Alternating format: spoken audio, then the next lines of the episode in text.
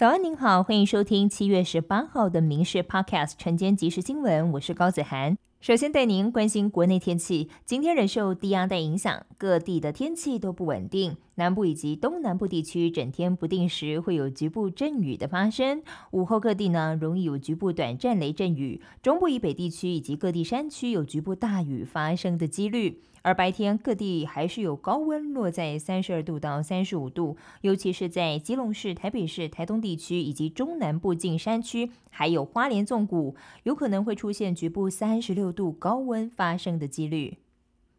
连日高温让前台各地陆续传出热衰竭、中暑死亡的个案。那中暑的民众常会有体温过高的情形，民众就很好奇，这时候能服用退烧药物来降温吗？食药署也提醒啊，千万不要使用退烧药来降温，因为不但不能降温，还可能会引起急性的肾衰竭或肝衰竭、凝血功能异常等等并发症。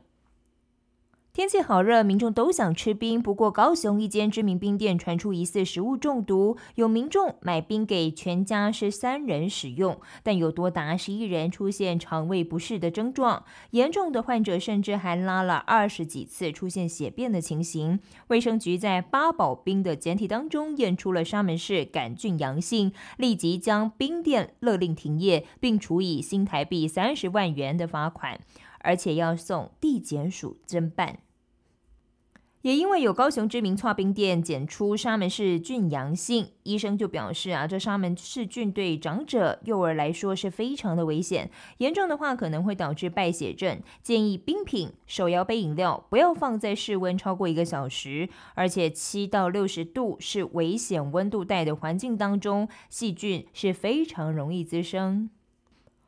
现在台湾高龄的妈妈越来越多，内政部统计，国内十年来三十五岁以上的产妇占比从百分之十九逐年上升至百分之三十二。妇产科的医生就担心，年轻产妇与高龄产妇的占比将会出现黄金交叉，台湾生产的主力恐怕将由高龄产妇来接棒。国健署也警告，女性生育力的年龄提高，除了准妈妈的生产风险会增加之外，孩子染色体也容易异常，而有先天缺陷。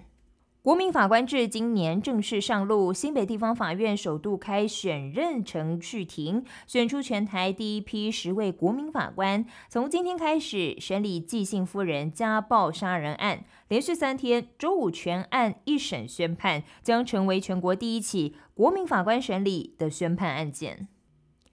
台积电高雄厂原本要导入二十八纳米成熟制程，现在传出要改为更先进的二纳米制程，预计在二零二五年量产。台积电预计将在本周四法说会上对外说明。不过，高雄市长陈其迈证实，在年初就已经收到台积电的通知，要改为先进制程，环差的部分就等补足资料，是否也会全力配合。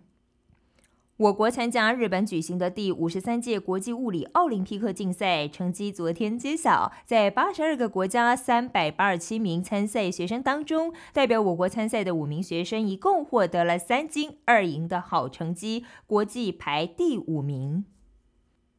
台湾藤球代表队参加世界藤球锦标赛，传来捷报，在混合三人顶级赛以并列铜牌缔造队史的纪录。D1 级的三人赛事部分呢，女子队摘金，男子队夺铜，台湾队一共获得了一金二铜的好成绩。乌克兰袭击连接克里米亚半岛与俄罗斯本土的克里米亚大桥，俄方声称攻击造成两位平民丧命，一名孩童受伤。俄国总统普京誓言展开报复，而乌克兰军方官员表示，俄罗斯集结大批军队在乌克兰东北地区发起攻势，在当地展开激烈的战斗。美国本周企业财报陆续登场，加上关注将公布的零售销售等数据，道琼收涨七十六点，报三万四千五百八十五点；标普五百涨十七点，收在四千五百二十二点；纳斯达克涨一百三十一点，报一万四千两百四十四点；费城半导体指数涨八十六点，收在三千八百三十七点，涨幅来到百分之二点三二。以上新闻由民事新闻部制作，感谢您的收听。更多新闻内容，敬请锁定下午五点半《民事 Podcast 晚间即时新闻》。